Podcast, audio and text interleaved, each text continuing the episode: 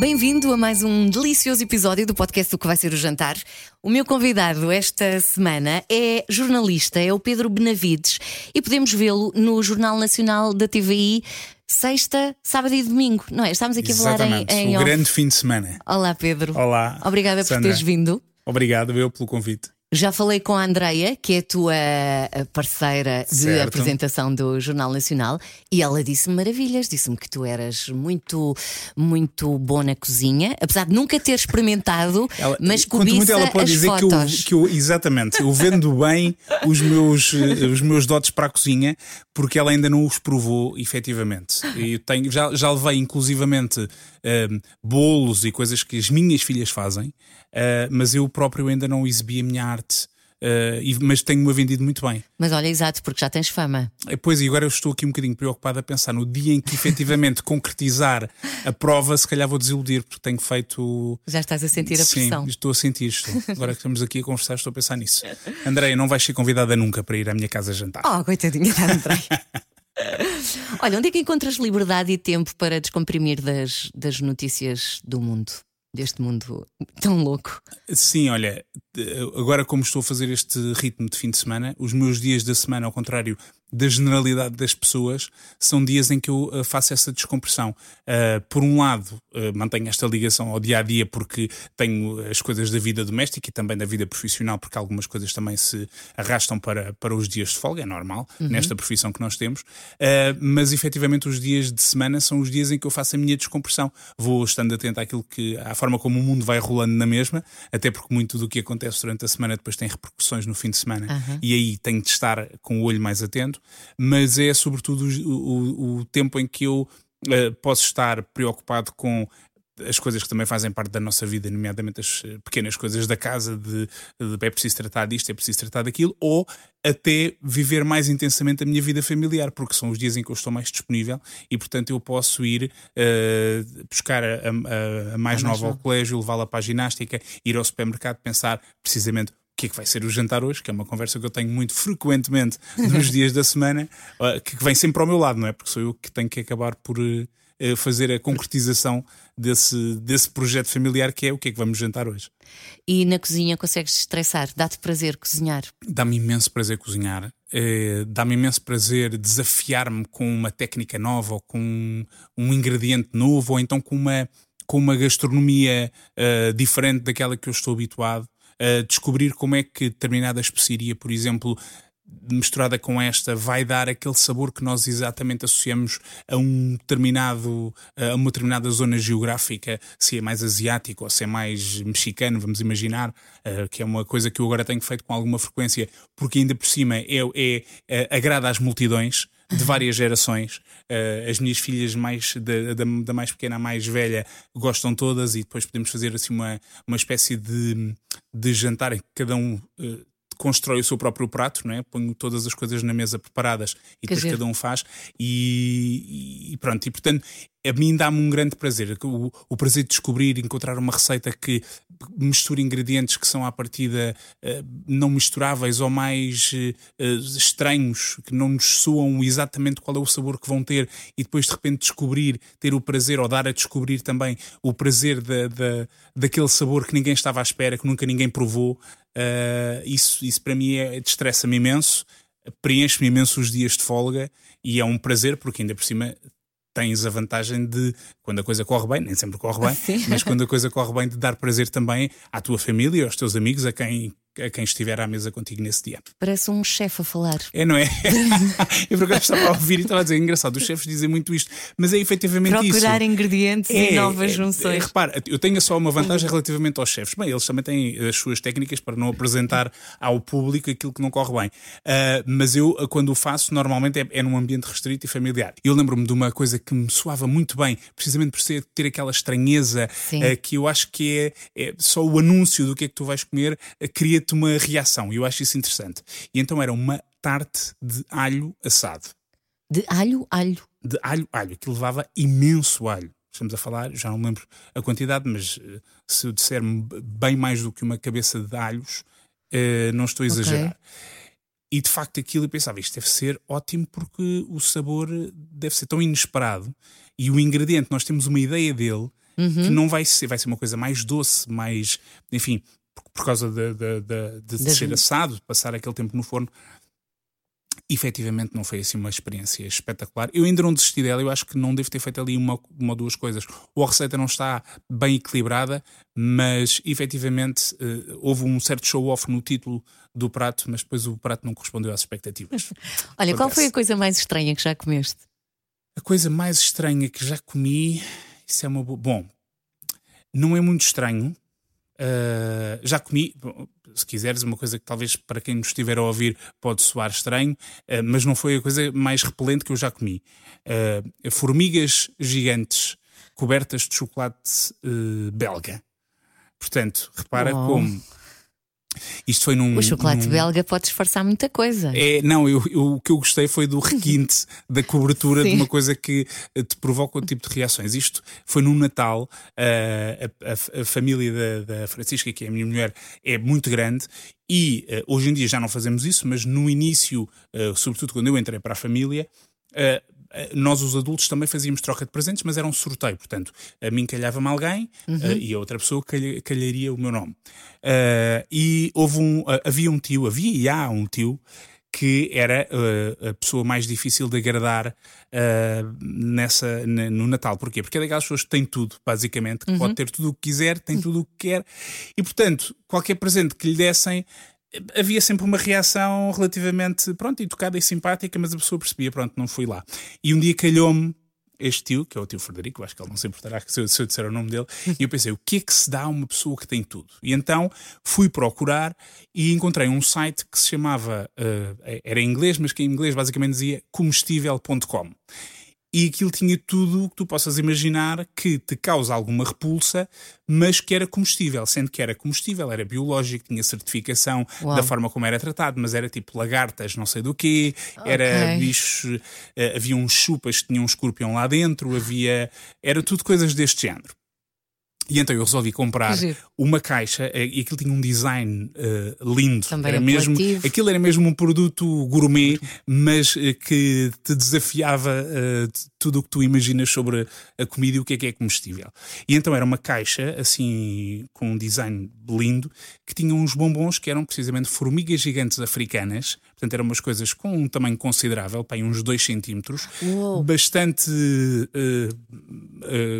gordas. Uh... Ai, mas, mas a, a, formiga não estava dentro do Não, bombom. não, não. Tu não vias a formiga. Só que eles mostravam-te nas instruções exatamente o que, é que estava lá dentro. Ok.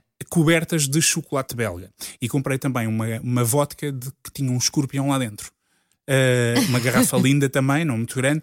Pronto. E então eu pensei, vai ser isto. Pode ser um desastre épico ou pode ser uma grande surpresa. De qualquer forma, vai, vai, vai ter uma reação uh, vai de certeza, vai surpreender. vai surpreender. E efetivamente, se ele abre, eu, eu confesso que eu achei boa ideia até o momento em que lhe estava a dar o presente e pensei: isto vai correr tão mal, isto vai correr tão mal. E ele olhou e só me perguntou: isto é formigas? E eu, uh, sim, com a vozinha ele. Acho isto espetacular. Bom, daí acabámos por marcar um jantar uh, para provar todos uh, uh, as formigas e foi espetacular. As formigas não são tão más como uma pessoa imagina. No entanto, as patinhas tendem a ficar umas duas horas ainda a sentir uma que não conseguiste sair assim da parte de trás da língua.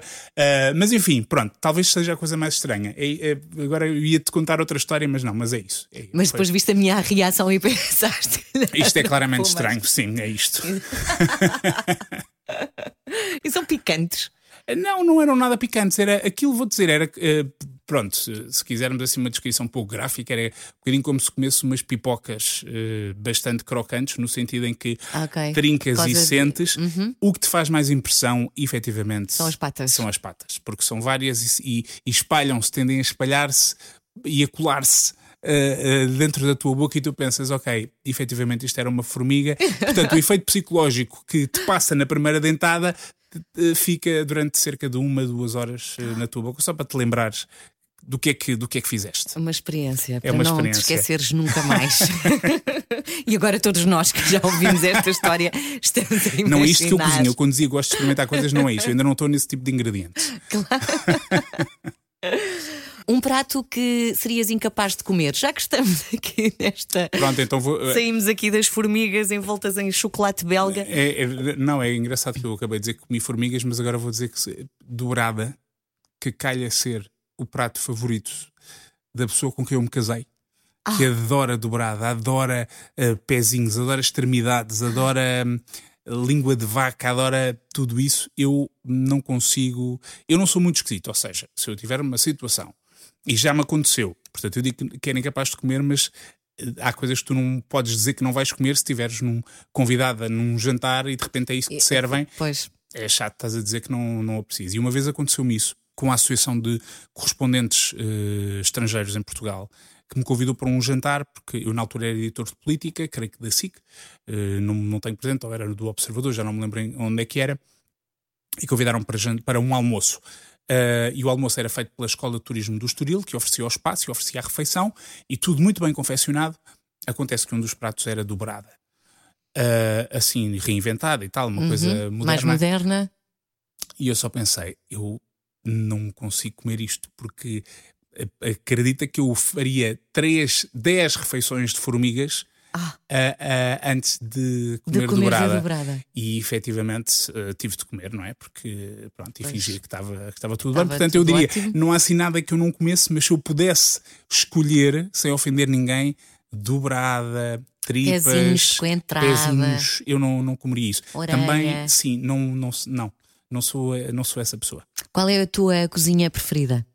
A tua, Olha. a tua cozinha é mais cozinha do mundo ou cozinha tradicional portuguesa? Eu, eu, eu acho graça fazer cozinha tradicional portuguesa, mas é mais pela, pela graça de de repente dares vida a um prato que tu sempre comeste, eh, cujos segredos não conhecias até aquele momento e de repente sai, e quando sai bem é ótimo. Mas eu sou mais eh, fã, gosto, enfim, isto é mais ou menos básico, também tem a ver com a minha dinâmica familiar, porque é uma cozinha que agrada muito as gerações mais maioria, novas, sim. que é o italiano, não é?